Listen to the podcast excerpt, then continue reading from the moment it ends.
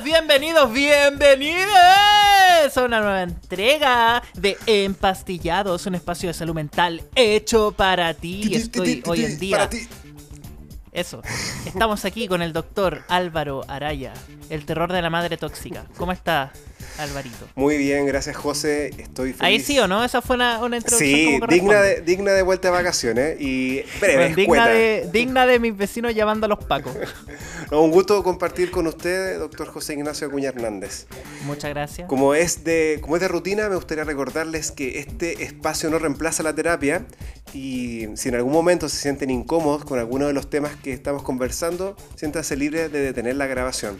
Y nosotros también somos, estamos felices de poder orientarlos, ayudarlos a poder encontrar eh, ayuda psiquiátrica o psicológica si la necesitan.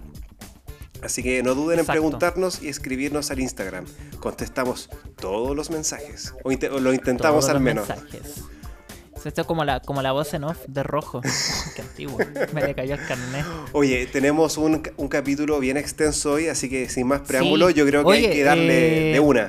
Sí, va, démosle de una un espacio breve para presentarnos. Eh, como de repente hay personas que agarran de aquí el capítulo, o sea, el, podcast, a lo mejor no nos conocen. Bueno, mi nombre es José Acuña, soy médico de la Universidad de Chile y actualmente me encuentro haciendo mi especialidad de psiquiatría en la Universidad Católica. Yo soy Álvaro Araya, también soy médico de la Universidad Católica y soy compañero del doctor Acuña aquí haciendo la especialidad en la Católica. Yo te, Yo te, nomino como mi amigo. Tú me dijiste compañero nomás. No, siempre, siempre te hablo, siempre te hablo como amigo, siempre te hablo como amigo. Pero había que ser económico en, las palabras y había que ser callo nomás. ya, démosle. Oye, sí. Se me viene un capítulo. Chucha. Se me cae el celular. Hoy, José, vamos a hablar de la salud mental de la población LGTBIQ. Un tema muy interesante que nos habíamos quedado debiendo porque solamente hablamos de unos conceptos básicos para entender la diversidad. Pero hoy vamos a hablar de cómo la salud mental está presente y por qué es importante en, esta, en la comunidad LGTBIQ. Exacto. Eh, como es un capítulo largo, eh, vamos a partir al tiro sin hacer tanta, tanta introducción. Eh, y me gustaría partir con algo que, mm, que ha sido, la verdad, como, como un poco mm, el mea culpa, por así decirlo, de, nuestra especialidad, y que es la patologización de la comunidad LGBTQI más eh, a lo largo del siglo XX, a lo largo de la historia de la psiquiatría. Con esto, bueno, primero respondemos las preguntas de M. Victoria Pedemonte, que dice por qué se les consideró dentro del manual de DSM como una enfermedad psiquiátrica y de mente inquieta, que dice con respecto a que el DCM dijera que los homosexuales tenían una enfermedad mental, ¿qué pensamos? Bueno, eso lo vamos a responder después. Mm. Ahora, en términos eh, históricos, haciendo un poco un barrio por lo que ha sido la definición de la homosexualidad en la psiquiatría, tenemos las primeras referencias hechas aproximadamente el año 1886 por Kraft Ebing, eh, psiquiatra alemán, alemán, ¿no es cierto? Creo que sí, creo que sí. Sí, bueno. Em, que la verdad es que en su tratado Psicopatía Sexual em, escribió que desde un punto de vista darwiniano, es decir, evolutivo, todas las prácticas sexuales no reproductivas son trastornos. Y en el fondo como se nace así se considera una enfermedad congénita. Interesantemente, eh, este, este personaje fue el mismo que en este tratado describió o, nominó por primera vez eh, cosas como el sadismo, el masoquismo. En el fondo, la influencia de este manual fue súper importante para el desarrollo de la psiquiatría sexual en el siglo XIX y el siglo XX. Está funado. El año 1900... Totalmente. Eh, Freud después, continuando un poquito eh, con esta línea de tiempo que, nos hemos propuesto, dudó un poco de clasificar la homosexualidad como una enfermedad, ya que no provoca una degradación o degeneración. Sin embargo, eh, a pesar de que reconoció de que se ven personas intelectuales y de altos estándares culturales y éticos, definió de todas formas la homosexualidad como una variante de la sexualidad ocasionada por una detención del desarrollo psicosexual normal. ¿Puedo leerte una, cita de Freud a propósito de esto? Gracias. no, que justamente... Es que Freud, yo, yo lo destaco acá. Pero cállate para leer la cita. Sí, yo creo que Freud lo destaco porque ya intentó aportar eh, y no lo hizo bien, pero lo hizo dentro de, dentro de su concepto que tenía de, de, desarrollo psicosexual. Al menos no era mm. tan peyorativo como fue Kraft Eving antes. Exacto. Mira, la cita dice más o menos. Pero yo quería leer la cita, déjame leerla. No, yo voy a leer la cita, yo la puse. Ya, ya léala, léala. Dice: Freud escribió: La homosexualidad ciertamente no es una ventaja, pero no es nada de qué avergonzarse. No hay vicio, no hay degradación, no se puede clasificar como una enfermedad. Lo consideramos una variación de la función sexual, producida por una cierta detención del desarrollo sexual. ¿Cómo me salió? Salió bien. O sea, Freud igual dijo intentó, que intentó aportar, arruinó. Sí, intentó aportar. Esto no es una enfermedad, pero no es como se debería desarrollar normalmente la persona, dijo, básicamente. Eso. Ya. ya. Bueno, siguiendo un poquito, en el año 1950, Edmund Bergler, este sí era alemán, eh, también se mandó una cita, una cita del oro, del, a ver. Como de, mira, dice, no tengo prejuicios contra los homosexuales. Para mí son personas enfermas que requieren ayuda médica. Aún así, aunque no tengo prejuicios, diría, los homosexuales son esencialmente personas desagradables, independientemente de su manera agradable o desagradable. Su caparazón es una mezcla de arrogancia, fingir agresión y gemidos. Como todos los masoquistas psíquicos, son subordinados cuando se enfrentan a una persona más fuerte, despiadados cuando están en el poder, sin escrúpulos en pisotear a una persona más débil. Edmund Bergler. Yo creo que, yo creo que, Edmund, Bergler, Edmund Bergler debe ser el primer comentarista de Emol, de ese cual se tiene, se tiene registro. Sí, el primer, el líder fundador del Partido Republicano. Oye, eh, pero cuático. Yo creo que si alguien agarrara esa, esa, ese como extracto de mí leyendo y lo subiera así como, doctor, lee esto, o se refiere a esto. Te vas a sacar de contexto, funadísimo. No, totalmente, me funan, pero así. Oye, pero fuerte igual. Fuerte. Bueno, eh, y un poco lo que, lo que lo que sucedió a lo largo del siglo XX es que hubo una alta influencia del psicoanálisis. Y en el fondo, volviendo un poquito a lo que decía Freud, eh, si bien no se considera una enfermedad en el sentido que no provoca degeneración, sí eh, involucra una detención en el desarrollo psicosexual normal. Y también hay psicoanalistas que, independiente de lo que dijo Freud, eh, han considerado la homosexualidad como una patología, en el fondo haciendo referencia a la evitación fóbica de las relaciones sexuales con el otro sexo y una crianza inadecuada en el fondo. Mm. Claro, eso ya, el, recordemos que la primera parte del siglo XX y un poco de la segunda parte está muy dominado por el, por el psicoanálisis, principalmente mm. en, la, en el área de Estados Unidos, que fue donde empezó a surgir esta, esta, intención de poder mejorar la manera en que se clasifican y se identifican las enfermedades psiquiátricas y surge el DSM, que ya lo hemos comentado, que es el DSM. lo volvemos a comentar. el DSM es el Manual Diagnóstico y Estadístico de Enfermedades Mentales, que la verdad es que considerando que actualmente no tenemos ninguna examen o ninguna imagen, ninguna prueba que nos permita hacer el diagnóstico de una enfermedad mental, así como lo existen para otro tipo de enfermedades, eh, es necesario ponerse de acuerdo en relación a qué vamos a considerar una enfermedad mental. Y básicamente lograr identificar a aquellos sujetos que están sufriendo para poder ofrecerle un tratamiento y también para poder estudiar en estudios clínicos, investigar, etcétera. Y bueno, justamente por este año, a principio de la primera mitad del siglo pasado, surgió el DSM-1, que, incluyó la homosexualidad como un trastorno de la personalidad, en la subcategoría de personalidad sociopática y de desviaciones sexuales. Eso ya en la, primera mitad.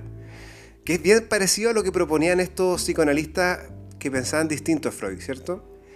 Después, en el DSM-2 se, mantuvo bastante similar y entre una edición posterior y el DSM-3, debido a las protestas de activistas gays que lucharon para poder eliminar la sexualidad del DSM porque evidentemente lo encontraban algo extremadamente estigmatizante, peyorativo. Ahí le dieron la tarea a las personas de la Academia Americana de Psiquiatría, que son los que hacen el DSM, revisar nuevamente lo que entendemos como una enfermedad mental. Y notaron que a diferencia de todo el resto de las enfermedades mentales que se asocian a un sufrimiento psicológico, la homosexualidad no se asociaba a un sufrimiento psicológico necesariamente, y tampoco con alteraciones del funcionamiento diario. Por lo tanto, lo que se hizo fue que se aprobó incluso por más de la mitad de la gente de la Sociedad Americana de Psiquiatría que se iba a sacar de la, homosexualidad como una patología. Y así quedó puesto en el DSM-2-3. Quedó como el concepto de una perturbación de la orientación sexual, que no tanto como la homosexualidad propiamente tal. Y después cambiaría la homosexualidad egodistónica. ¿Cierto? Y que acá, a diferencia de la homosexualidad antes, anterior, incluiría solamente aquellas personas en las cuales una una orientación sexual generara sufrimiento y desearan cambiarlo. Era, por ejemplo, que la persona fuese gay, pero no le gustara ser gay y quisiera dejar de ser gay. Y es bastante cuestionable porque esto permitía poder legitimar, legitimar el cambio de la orientación sexual, aun cuando antes habíamos dicho que la homosexualidad no es una enfermedad. Y además hay muchos otros mm. problemas en torno a la identidad que podían patologizarse. Por ejemplo, yo no tener una altura que deseo, tener un color de piel distinto al que yo deseo. Y finalmente, mucho, mucho, de lo, mucho de lo que yo sufro por cómo yo soy tiene que ver también en cómo la sociedad me ve, me ve a mí. Ah. Y bueno, y finalmente en el DSM-4 se puso como una perturbación de la orientación sexual, alejándolo mucho más de, la, de los ítems y las clasificaciones más visibles y ya en el, D, en el DSM5 se eliminó completamente la homosexualidad en cualquiera de sus eufemismos distintos como una, un trastorno psiquiátrico. ¿De qué año es el DSM5? 2013. muy reciente. Está huevo. a tenés que, editarme. Oye, eh, sí, pues, así con, con el DSM y la homosexualidad. Ahora me gustaría pasar al, siguiente tema un poquito em, que tiene que ver con la diversidad de género y, la visión de la psiquiatría. Y la verdad es que en el siglo XIX hubo poco interés médico en la población transgénero eh, y muchas veces se lo tomaba como parte de la homosexualidad. En 1923 Magnus Hirschfeld, hizo la distinción eh, y se empezaron a realizar las primeras cirugías de reafirmación en Europa a partir de, los postulados de, Hirschfeld. Recordemos que, o no, no recordemos en verdad, yo les comento que Hirschfeld era eh, un psiquiatra abiertamente homosexual. Eh, que me imagino que para la época debe haber sido como bien transgresor también. Yo no tenía idea. Em, yo lo leí en... ¿Wikipedia? Wikipedia, sí, Wikipedia. ¿Ya? Esa es tu fuente. Esa es mi fuente, Wikipedia. Em, sí, o sea, lo vi en TikTok, en verdad. de, a poco bajando la calidad de la fuente. la calidad de la evidencia. no, lo vi en eh, ADN Radio Chile. lo vi ahí en, en la legal. Me le cayó el carnet. Oye, em, ya, pues déjame seguir. Em, entonces, a partir de esto que postula Hitchfeld, eh, finalmente empiezan a realizarse también las primeras cirugías de reafirmación en, Europa. Esto principios del siglo XX. Eh, esto también trajo mucha eh, controversia, puesto que muchos profesionales se oponían a realizar esta cirugía. Eh, y muchos profesionales de la salud mental también se oponían a tratar médicamente las condiciones transgénero, puesto que consideraban que esto era una condición delirante o severamente psicótica. Y en el fondo proponían que el tratamiento no era la cirugía, sino la psicoterapia. Ahora, eh, en términos del manual DCM, la disforia de género ha estado presente desde el DSM-3, que es más o menos del año, de los años 70, 80, en adelante ya ha pasado por distintas nominaciones, desde desviación sexual, trastornos psicosexuales, trastorno de la identidad de género, trastornos sexuales y de la identidad de género, y finalmente como disforia de género en el actual eh, DSM-5. Em, ahora, la visión actual, em, sobre todo, eh, ha tendido un poco a, a incluso tratar de quitar, por así decirlo, del área psiquiátrica la disforia de género. Mm. Pero mm, la verdad es que, bueno, Álvaro, ¿qué nos podrías comentar un poco? Bueno, que actualmente... Continuar con esto. Claro, actualmente, como ya dijimos al principio, la homosexualidad ya no es considerada una patología psiquiátrica, pero la, la trans, eh, la transexualidad, o la verdad, la, la, identidad trans, sí tiene, sí tiene como un espacio, y esto ha sido bastante mm. polémico. Y la, el DSM-5 define la disforia de género como una marcada incongruencia entre el sexo que uno siente o expresa y el que se le asigna. Y que esto se puede ver, por ejemplo, como una incongruencia marcada entre el sexo que uno siente o expresa y los caracteres sexuales que finalmente la persona tiene, un fuerte deseo de desprenderse de estos caracteres sexuales propios, un fuerte deseo por poseer los caracteres sexuales correspondientes al otro sexo, un fuerte deseo de ser del otro sexo, un fuerte deseo de ser tratado como del otro sexo y una fuerte convicción de que uno tiene los sentimientos y reacciones típicas o típicos del otro sexo. Pero es importante que para ser clasificado como una disforia, tiene que haber que una malestar clínicamente significativo asociado o bien un deterioro en lo social, en lo laboral o en otras áreas importantes del funcionamiento. Claro, ahora un poco siguiendo la línea de lo que comentaba anteriormente, los esfuerzos actuales van un poco hacia la línea de remover la diversidad, la diversidad de género y de, eh, y de orientación sexual un poco de los manuales de enfermedad. Ya no tenemos problemas con la orientación sexual, sin embargo todavía queda esto de, queda un poquito de incluir la diversidad de género dentro del espectro de la salud mental. Eh, ahora, ¿cuál es el problema? que el hecho de que, en primer lugar, el hecho de que se considerara una patología la disforia de género muchas veces facilitaba el acceso a tratamiento, ya sea terapia hormonal eh, o cirugía. Entonces aquí se, nos plantea el interrogante de cómo lograr un equilibrio entre garantizar el acceso y no favorecer el estigma.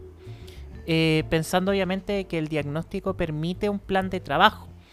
Eh, y una idea eh, que un poco lo que se propone es cambiar el diagnóstico de disforia de género o de condición trans eh, hacia otro grupo distinto al de las enfermedades mentales. Y esto es un poco lo que ha hecho la OMS en sus manuales.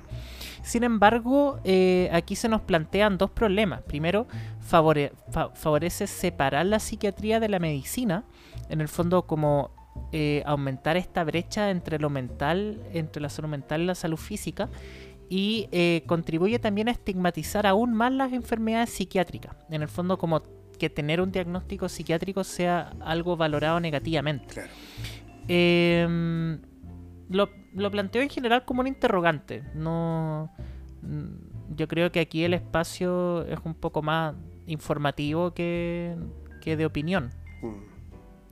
Em, ahora, sí yo creo que debieran haber esfuerzo eh, por parte de la medicina y de la psiquiatría de considerar la, mm, eh, la transición de género como un evento normal en la vida de algunas personas y que requiere acompañamiento médico si es que es necesario eh, si es que si es que es necesario desde el sentido de que exista algún problema concomitante de salud mental o por ejemplo la persona necesite terapia eh, hormonal o necesite cirugía.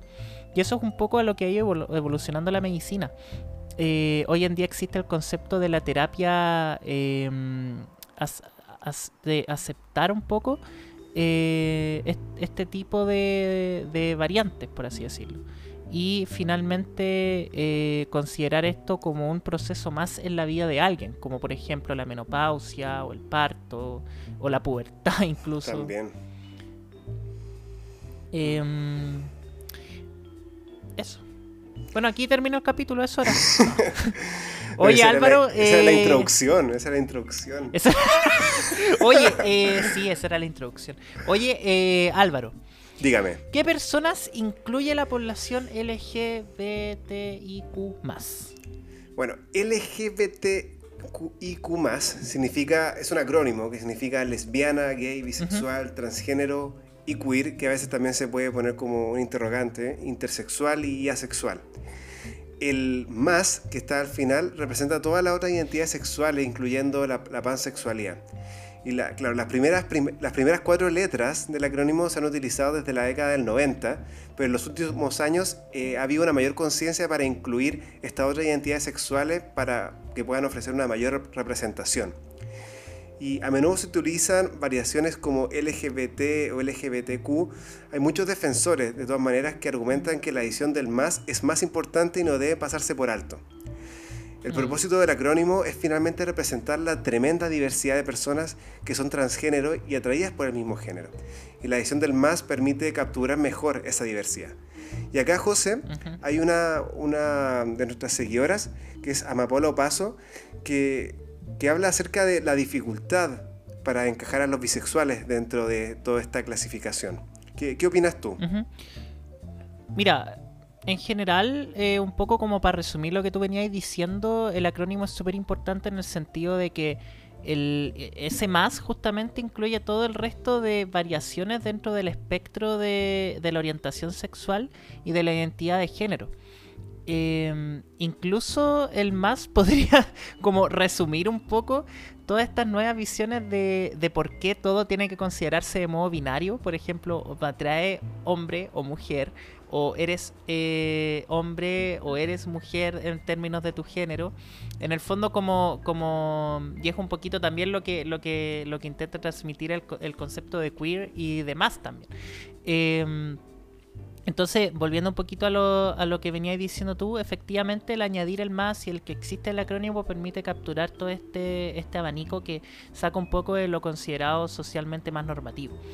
Em, ahora con respecto a la bisexualidad, es importante considerar que en primer lugar, desde, desde la misma comunidad LGBTQ y más, ha habido una cierta... Eh, no, que no quiero usar la palabra discriminación, pero no se me ocurre otro término como crítica, sí, crítica, una buena palabra. incomprensión, eh, Incomprensión hacia la población bisexual en el sentido de que no representarían en sí una preferencia. Entonces, como, como, como lo voy a llevar a un terreno muy básico, pero es como cuando marcáis el voto y no te lo anulan porque marca preferencia. Es un poco lo mismo. Como que el bisexual no, transmite una preferencia, a diferencia de eh, la lesbiana, el gay o los transexuales, que en el fondo se definen como algo distinto a. No sé si me explico. Entonces, en ese sentido, la población bisexual también ha sido un poco como tendía a ser más criticada dentro de la comunidad LGBTQ y más. Ahora, desde el punto de vista un poco más desde la medicina psicosexual, eh, existe el estudio de Kingsley que, que, es bien interesante y que ha permitido definir la orientación sexual de las personas como un, como un espectro. Iba a decir como un espectro. Espectro. Espectro patronum. A propósito, a propósito. Se nos viene, se nos viene, se nos viene. Se nos viene. Eh, se nos viene. Oye, eh, y efectivamente lo que, lo que aportó este estudio fue eh, justamente el, el, hecho de visualizar la orientación sexual no como algo eh, blanco, negro, gris, sino que como, al, como distintas variaciones dentro de un espectro que se podía mover desde lo esencialmente o exclusivamente heterosexual hasta lo exclusivamente homosexual, quedando en el medio un poco la bisexualidad pero entendiendo que esto podía ser un espectro, en el fondo que una persona podía moverse dentro de este espectro, incluso a lo largo de, Eso su vida. Que, puede ser dinámico, en algún momento uno se puede sentir más afín por el, por el, por las mujeres y otro más afín por los hombres, alguna vez afín como en el medio quizá. Entonces, un poco respondiendo a la pregunta, claro, la bisexualidad, o sea, de partida está en el acrónimo, eh, existe un poco este, este, esta crítica y sin embargo desde la, desde la mirada de la medicina es algo totalmente comprensible, por así decirlo. Eh, ¿Por qué es importante la salud mental de la población LGBTQ? Ay, me cuesta. Hasta bien. LGT. Ah, es que ahí está mal escrito. Está mal escrito en la pauta. Sí, vos lo escribiste mal. Sí, lo siento. Sí, lo siento. escribiste mal. No, tranqui. Eh, y aquí es importante también las preguntas que nos hacen los auditores. Tenemos una pregunta de Big Jen que dice: ¿Hay alguna prevalencia en cuanto a problemas de salud mental en la población LGBTQI con respecto al resto de la población? Y aquí Moon of Isis nos pregunta por los niveles de salud mental de la comunidad LGBTQI Álvaro, ¿cómo nos podrías ilustrar con esto? Yo creo que esta, estos dos seguidores o seguidoras eh, nos hicieron o sea, justamente dijeron aquello de por qué es importante hablar de la salud mental de la comunidad LGTBIQ porque justamente nosotros sabemos que hay una mayor presencia de trastornos psiquiátricos en la comunidad. Entre ellos, depresión, suicidio en todo, su, en todo su espectro, trastornos de la personalidad, trastorno por uso de sustancias y también trastornos de la conducta alimentaria. Eso va a ser de lo que vamos a hablar en la mayor parte del capítulo. Por lo tanto, esto nos, sirve como de índice para lo que sigue. Y lo importante también en relación con esto es que las diferencias en la presencia de estos trastornos psiquiátricos cuando se compara a las personas de la comunidad versus personas que no son de la comunidad, esto quiere decir personas cisgénero y heterosexuales, se sabe que estas diferencias están presentes desde temprana edad y en general continúan hasta la vida adulta. Por lo tanto, es algo que afecta a las personas a lo largo de, a lo largo de toda la vida. Mm. Entonces, partiendo con la primera parte del, índice que ya comentamos, José, me gustaría que pudiésemos hablar de la depresión. Y en el sentido de la depresión, voy a leerte dos preguntas que nos hace nuestro, nuestro seguidor, Jazz Alex Jackson, que dice cuál es el porcentaje de depresión y casos de suicidio en la comunidad. Y después PS Paz Domarqui nos pregunta si es verdad que en esta población hay más suicidio. Bueno, ahí yo voy a hablar después del suicidio, pero ¿por qué no nos habla un poco tú, José, de la depresión en la comunidad? Mira, los estudios que, hay actualmente con respecto a depresión en la comunidad LGBTQ y más eh, son súper eh, dirigidos hacia población lesbiana, gay o bisexual. Eh, dejando un poquito de lado la T, en el fondo transexual y todo el resto de, más de la comunidad. Ahora, ¿qué sabemos? Que la, presencia de depresión y ansiedad es 1.5 veces mayor en población LGB comparado con la población heterosexual. Eh, también sabemos que eh, es mucho más frecuente en hombres gay y bisexuales, más que en mujeres lesbianas eh, y en mujeres bisexuales. Y sabemos también de que el tratamiento tiene un importante, juega un importante rol en cómo evolucionan estos diagnósticos, sobre todo de, de, trastornos depresivos y trastornos ansiosos. En primer lugar, con respecto a la terapia hormonal, lo que se ha visto es que en pacientes transgénero hay un efecto positivo en la salud mental de adultos y adolescentes luego de iniciar la terapia hormonal, eh, sobre todo en la reducción de síntomas ansiosos y depresivos, menor percepción eh, de discriminación y mejora en la calidad de vida y autoestima. Y esto tanto para eh, mujeres que mujeres trans y hombres trans. Y en general pareciera que la terapia hormonal oportuna en individuos trans se asocia con una mejora global en la salud mental y en la calidad de vida de los mismos. Asimismo, la cirugía de reasignación también ha mostrado un efecto positivo en la salud mental de la población transgénero. Hay un estudio grande en el fondo grande con población considerable del año 2020, que mostró eh, que justamente luego de, una, luego de un año de la cirugía de reasignación en pacientes trans disminuía sustancialmente la tasa de utilización de servicios de salud mental, la prescripción de medicamentos antidepresivos y ansiolíticos y también la suicidalidad eh, en esta población. Eh, entonces un poco lo que concluían los autores de, este estudio es que el manejo quirúrgico efectivo podía ser eh, sustancialmente beneficioso para la población transgénero y que finalmente el, rol médico debiera ser en el fondo poder ofrecer este tipo de manejos para la población trans. Sí, tú, hablaste del, de que realizas el suicidio. Y eso es importante porque ese es el siguiente punto que me gustaría conversarte, José. Que el suicidio es altamente frecuente en la población LGTBIQ. De hecho, identificarse como parte de la comunidad sabemos que constituye un predictor de tendencias suicidas en el futuro. La probabilidad de deviación o de intento de suicidio es hasta siete veces mayor entre jóvenes LGTBIQ eh, cuando se compara con su contraparte heterosexuales. Y acá, por ejemplo, mm. en Reino Unido, entre el 2010 y 2014, se vio que cerca del 60% de las personas trans menores de 26 años han pensado en suicidarse alguna vez en, la vida. Un 30% incluso lo ha, lo ha, intentado en el último año. Comparado, por ejemplo, un 6% de jóvenes neotrans, más o menos en el mismo rango etario. Y sabemos que más del 50% de adolescentes trans ya se han intentado suicidar antes de cumplir los 20 años. Por lo tanto, es altísimo, en verdad es muy alto. A mí me dejó bastante impactado esta mm. cifra. Y sabemos que de los principales factores de riesgo de suicidio en esta población son dos. En primer lugar, la depresión, que como tú ya comentaste, sabemos que es más elevada. Y segundo, las experiencias de estigma y la discriminación, que se pueden ver expresadas, por ejemplo, en el rechazo de los padres, en el rechazo social, en el rechazo familiar, en las experiencias de bullying y el vivir en situación de calle.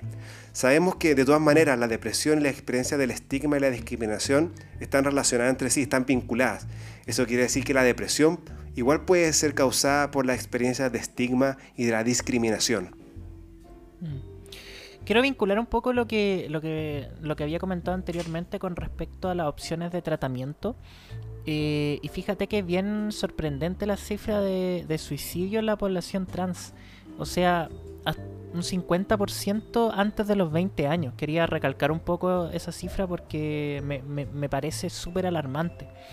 Y en ese sentido, lo que se ha visto es que el ofrecer tratamiento, tratamiento en el sentido no de, de, de, de como, como en el fondo cambiar, sino que en el sentido de aceptar y de validar y de ofrecer oportunidades para mejorar cómo estos pacientes se sienten con respecto eh, a su identidad de género es súper importante y podría reducir sustancialmente eh, las cifras de suicidio y de intento de suicidio en la población trans.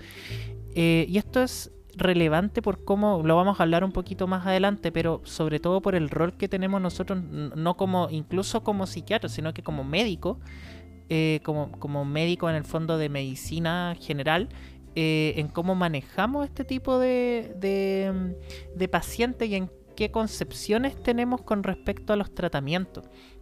Creo que no es raro escuchar de que, por ejemplo, tú no le podrías ofrecer a un niño una terapia de reasignación porque después se puede arrepentir. Y finalmente lo que, lo que dice la evidencia es que las tasas como de, de re como conversión, no sé cómo decirlo, pero en el fondo como de arrepentimiento son súper bajas, o sea, son menores al 10%, incluso en algunas series menores al 5%. Eh, y que en general lo que más se observa es mejor en la calidad de vida y, en la, y la calidad de vida va muy de la mano con la salud mental también. Eh, bueno, con respecto a los trastornos de, personalidad en la población LGBTQ y más, el trastorno de personalidad más diagnosticado en adolescentes y adultos de la comunidad es el trastorno de personalidad límite. Y también en algunos estudios eh, dirigidos solamente a la población gay, se ve también una mayor proporción de trastorno histriónico de personalidad y también trastorno, trastorno límite de personalidad. Eh, actualmente, sin embargo, se ha visto una mayor tendencia de especialistas en salud mental que diagnostican trastorno de personalidad límite en población eh, lesbiana, gay o bisexual.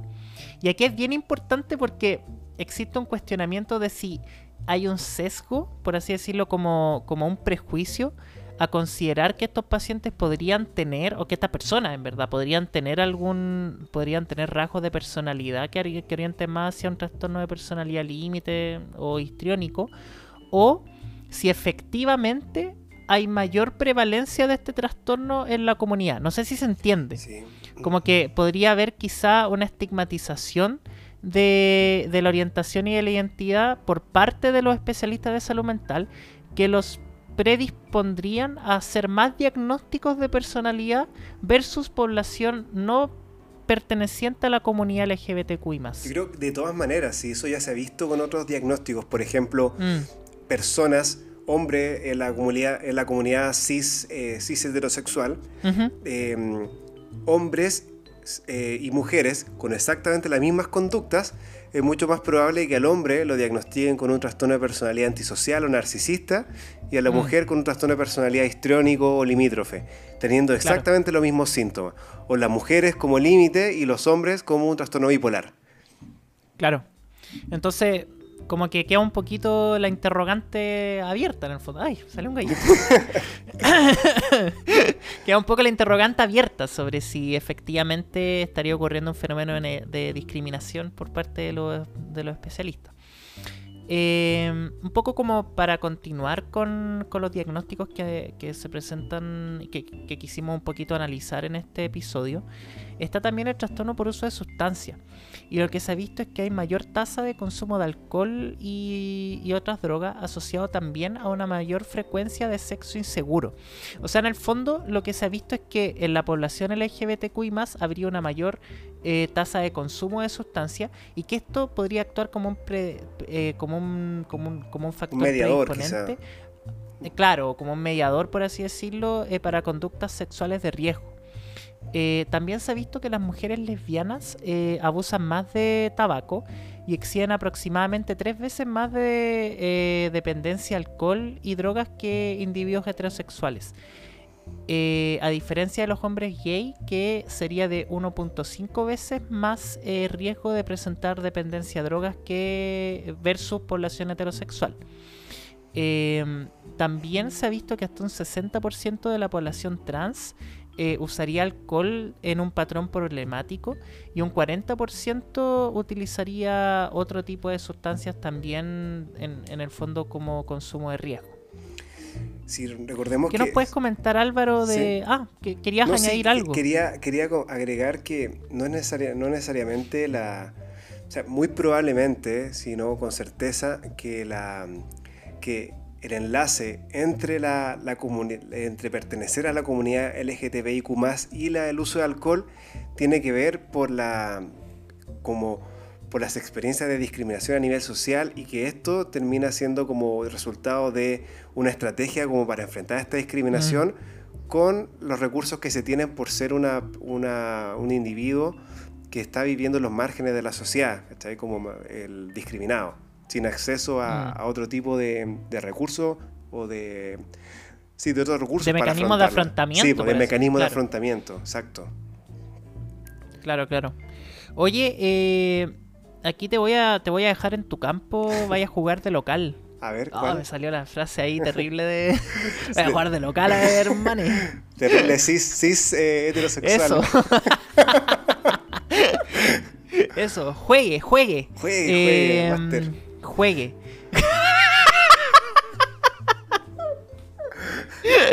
ya, háblanos de los trastornos de conducta alimentaria. Ya. En la población de la comunidad. Ya, acá es súper difícil referirse a esto porque en primer lugar hay poco estudio en, términos de cantidad de estudios que se hacen y como es habitual se agrupan toda la comunidad dentro de un mismo grupo sin considerar que la verdad es que son una gran diversidad. Y mm. además en general no se identifican trastornos alimentarios como tal, así como de diagnóstico, sino que solamente se identifican conductas de riesgo. Por ejemplo, qué tan frecuente es que restrinja comida, qué tan frecuente es que haga ejercicio de manera compulsiva, que vomite, etc. Quizás la única excepción a esto es los estudios que se han hecho en hombres gay y bisexuales, que probablemente es el grupo más estudiado. Y sabemos que aquellos hombres que están diagnosticados con trastorno de la conducta alimentaria, incluso como un 42% se define como gay o bisexual. Esto era ya un estudio por allá en los años 90. Y también sabemos que los hombres gay o bisexuales, comparado con hombres heterosexuales, exhiben mucha más insatisfacción corporal, hacen más dietas restrictivas, tienen más preocupaciones corporales, tienen más atracones y también tienes más tendencia a alteraciones del comportamiento orientadas a la modificación del peso. Por ejemplo, purgas, como puede ser con vómitos, aunque los hombres es más frecuente la purga por ejercicio o uso anabólico, entre otras. Y la verdad es que se ha preguntado, ¿por qué pasa esto? ¿Por qué pasa más en los homosexuales y no en los hombres heterosexuales? Y aparentemente, los hombres homosexuales tendrían un ideal de peso más delgado que los hombres heterosexuales y también habría más discrepancia entre el cuerpo ideal y el percibido del propio hombre. Y además, considerando también que hay una alta, alta prevalencia de, depresión, que sabemos que la depresión es un factor de riesgo para poder desarrollar un trastorno de la conducta alimentaria. Esto quizás es donde está mejor estudiado, en hombres gay y mm. hombres bisexuales. Ya pasando al grupo de las mujeres lesbianas y bisexuales, hay muy poco estudio y hay algunos que dicen que hay más riesgo e incluso hay otros que dicen que hay menos riesgo. Esto es interesante analizar porque aquellos grupos que encontramos menos riesgo explicaron que aparentemente en las mujeres lesbianas y bisexuales habría menos insatisfacción corporal que en las mujeres heterosexuales. Y también habría menos preocupación de en torno a las dietas y la restricción alimentaria. ¿Y por qué? porque está esta idea de que quizá habría una aceptación más de la imagen corporal femenina que es más robusta dentro del mundo de, mujeres lesbianas y bisexuales. Pero acá hay muy poca evidencia, es muy apresurado matricularse con esto, porque también han es súper funable. Sí, pues súper funable además. y, Hay y hay muchos estudios que incluso dicen que podrían haber más conductas purgativas y de atracones también en las mujeres lesbianas y bisexuales. Por lo tanto, no, no se sabe muy bien. Y ya a la parte de la diversidad de género, donde eh, tenemos a, las personas transgénero, por ejemplo, se sabe que hay una relación entre tener una identidad trans y la insatisfacción corporal. Y esto considerando que también hay una relación entre insatisfacción corporal y tener un trastorno de la conducta alimentaria, haría pensar que aparentemente como que podrían estar relacionados. Pero la verdad es que no se ha podido demostrar que la insatisfacción corporal en la comunidad trans se asocia con un trastorno de la conducta alimentaria, como puede ser una anorexia, una bulimia. Por lo tanto, acá se ha planteado que quizá la insatisfacción corporal trans no estaría asociada con partes del cuerpo que se puedan modificar mediante una dieta restrictiva. Por ejemplo, eh, no es inhabitual que a las personas trans le molesten las manos, los hombros, como estas partes mm. más, grandes del cuerpo. Esas partes no son modificables por la dieta. Por lo tanto, la insatisfacción corporal trans sería distinta a la insatisfacción corporal de las personas que tienen un trastorno de la, conducta alimentaria. Y una última conclusión que quisiera comentarte, José, que es bien interesante, hay evidencia muy como preliminar principalmente. ¿Te vaya, ¿Te vaya a funar con esto? O... No, voy a hacer. voy a ¿Es una conclusión funable? No, una, una, conclusión, infunable. Infunable. Adelante. Mira, pareciera ser que los niveles de insatisfacción corporal y la presencia de trastorno de conducta alimentaria son más altos entre aquellas personas que se relacionan sexual y afectivamente con hombres. Esto quiere con decir hombres. con hombres. Esto quiere decir, mujeres heterosexuales tienen más insatisfacción corporal y TCA, trastorno de conducta alimentaria. También los hombres homosexuales e incluso hombres transgéneros que se relacionan con hombres. Por lo tanto, se plantea acá la, la, cuestión, ¿acaso ser el objeto sexual masculino, el objeto de deseo sexual masculino, constituirá un factor de riesgo para un trastorno de la conducta alimentaria? Interesante, ¿eh? Uh. Buena, buena conclusión, interesante. Buena reflexión igual, ¿cierto? Eh, el tema es cómo estudiáis eso. Es, difícil, es difícil porque yo creo que una de las grandes limitaciones para estudiar la, toda la diversidad de género y sexual es que no es, es muy difícil clasificar para poder estudiar. Porque la, probablemente una persona, no, no altamente probable, con certeza, una persona vive su homosexualidad distinta como vive su homosexualidad otra persona tanto en su mm. ideal de cuerpo, en su ideal de cómo es la persona que lo atrae, cómo es la, cómo es la relación de pareja que quiere tener, qué tanto también le atrae a las mujeres quizá, sin necesariamente ser un bisexual hecho y derecho, así como sin discriminar. Es difícil. ¿Cómo sería un bisexual hecho y derecho, amigo? hecho y derecho. no, no, sé, no supe qué término usar, ya. Un bisexual así como que, que, tiene igual atracción así como a hombre y a mujer. Onda, hubiera dicho, hubiera dicho un bisexual de libro. Con eso ya te terminé de funar. Ya, oye, si yo me, yo estoy aprendiendo esto, estoy aprendiendo esto. Si me equivoco, es, no, está bien. si me equivoco es porque, sí, yo creo que todos porque soy novato. sí. No, está bien. Yo creo que todos queremos aprender de esto y, y yo considero de verdad bien, bien positivo que actualmente la sociedad tenga mayor apertura a querer hablar de estos temas, a querer saber, a querer informarse. Exacto. Bueno, y para no extendernos tanto, hemos decidido al final de toda la grabación eh, dividir este capítulo en dos partes, hacer un poquito como Kill Bill, pero más Kuma. Eh, así que este sería el final de la parte 1. Eh, estén atentos eh, a nuestras redes sociales porque vamos a anunciar cuándo va a salir la parte 2 de, este episodio. O sea, de este largo episodio. Em, y eso, síganos en nuestras redes sociales. Recuerden siempre eh, escribirnos, pueden mandarnos, mandarnos sus mensajes con total libertad y nosotros estaremos muy gustosos y dichosos, ¿está bien? de poder responderles de poder responderles. eh, estén atentos a la parte 2 y muchas gracias nuevamente por su audiencia. Adiós.